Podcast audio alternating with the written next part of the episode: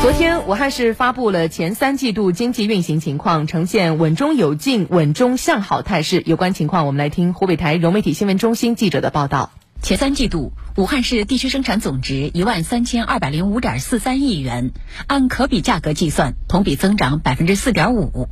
一产同比增长百分之三点三，二产同比增长百分之六点七，三产同比增长百分之三点三。其中，规模以上工业增加值同比增长百分之七，规模以上高技术制造业和战略性新兴产业的增加值都实现了百分之二十一的同比增长。特别是高技术制造业，今年以来始终保持两位数增长。武汉工业的含锌量更足。前三季度，武汉的三驾马车都有亮点，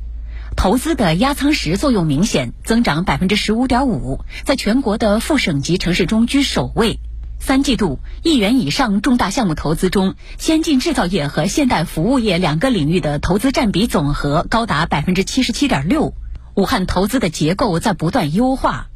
其中投资超过五十亿元的重大项目有五个。武汉的产业能级也更有高度。三驾马车中的消费也在持续回暖。前三季度，武汉市社会消费品零售总额四千七百九十五点四三亿元，同比增长百分之四点八。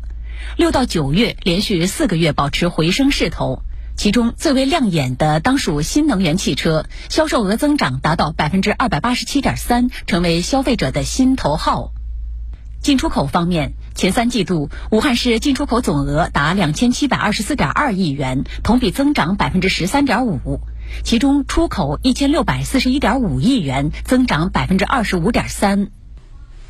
作为经济血脉的金融，前三季度武汉市金融机构本外币存款余额三万六千三百九十二点四三亿元，同比增长百分之九点五；金融机构本外币贷款余额为四万三千六百六十一点三四亿元，同比增长百分之十点四。金融市场运行稳定。